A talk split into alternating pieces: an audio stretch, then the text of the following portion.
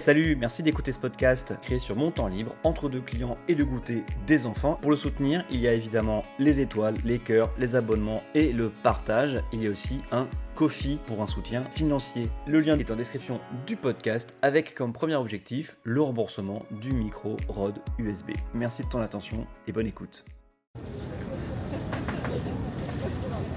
Et si Macron démissionnait? Ah oui, partons en campagne électorale. La la la la la la.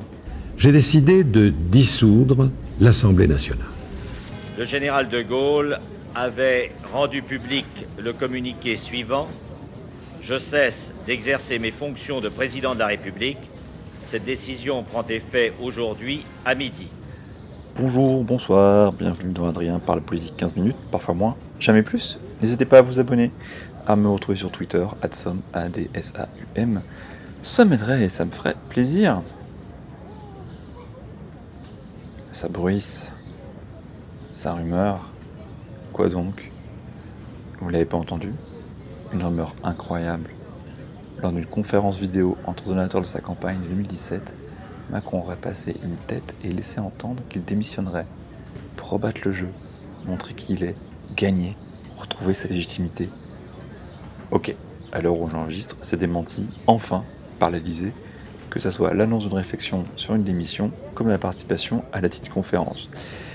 Mais on est tellement obsédé par la présidentielle qu'il n'en a pas fallu plus pour que ça occupe tout l'espace médiatique le temps de la journée.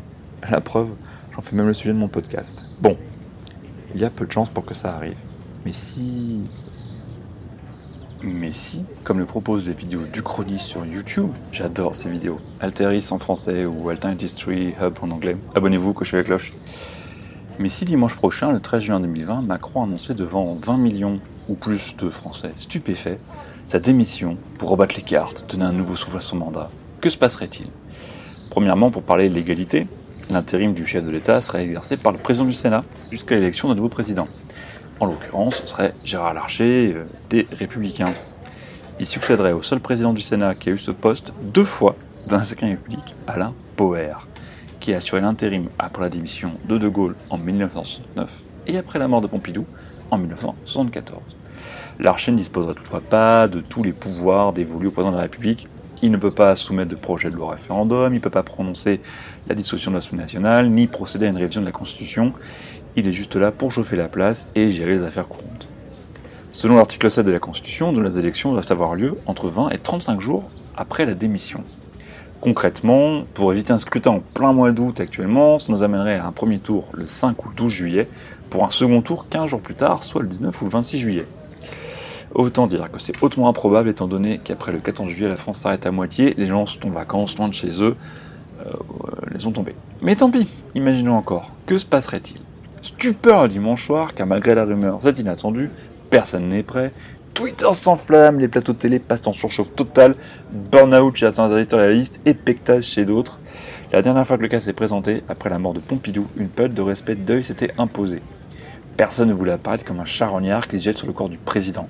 Ça avait d'ailleurs porté préjudice à Chaban Dalmas, un centriste dont l'annonce de candidature a été faite par l'AFP en pleine oraison funèbre de l'ancien président, toujours après son décès.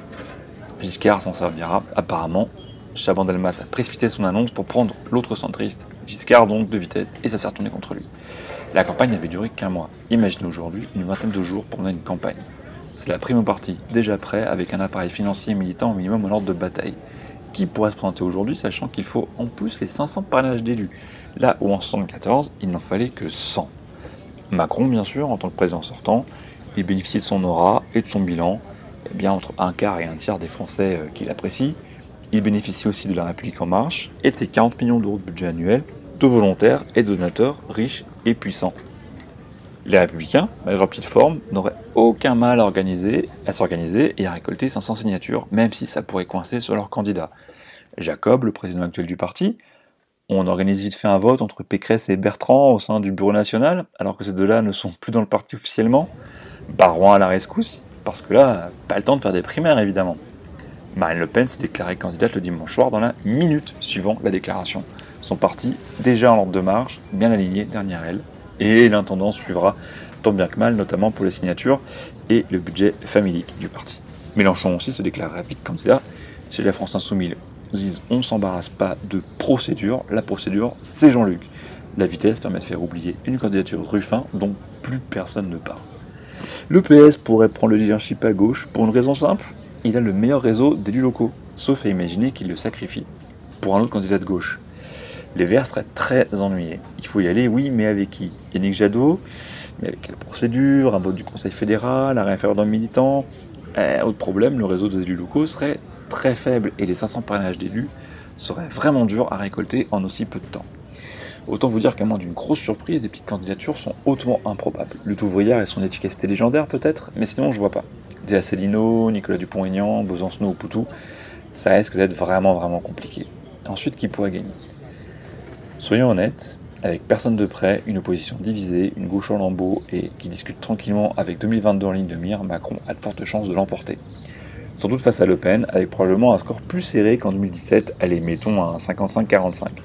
Si la gauche arrive à partir unie, ça peut changer la donne, mais en aussi peu de temps, j'imagine mal une alliance sérieuse entre LFI, PS et ELV, sans laquelle électoralement ça me paraît très impossible, enfin impossible d'arriver à plus de 25% et d'atteindre le second tour face à Le Pen ou Macron. Retenons donc la solution Macron gagne, parce que la victoire de Marine Le Pen, ça nous emmène sur des rivages que je ne veux pas aborder aujourd'hui. Évidemment, il le dissout pas. Il a déjà une majorité, issue de l'élection 2017. Mais s'il juge que cette majorité est trop faible, il peut prendre ce risque. Sauf que là, il se heurte à un problème de recrutement. Euh, il peut donc perdre des députés qui ne voudront pas partir pour un second mandat. Donc il y aurait beaucoup moins de sortants. Et ça peut être dur de recruter du nouveau chez En Marche aujourd'hui, puisque la foi du début euh, d'En Marche en 2016-2017, elle est bien retombée. Et donc est-ce qu'il est plus légitime? Certainement pas. On repart avec à nouveau toute la classe politique contre En Marche et Macron de la gauche à la droite, avec en plus de défections, retour à la case départ ou presque en pire. Voilà. C'était rigolo à imaginer, même si on peut être sûr que ça a très peu de chances de se passer. Je dis pas zéro chance parce qu'on vit période tellement folle que je préfère ne pas prendre de risques. C'est tout pour aujourd'hui. Bonne journée, bonne soirée. Pensez à vous abonner, quelle que soit la plateforme d'où vous m'écoutez. Pensez à partager ce podcast s'il vous a plu. À très bientôt. Ciao.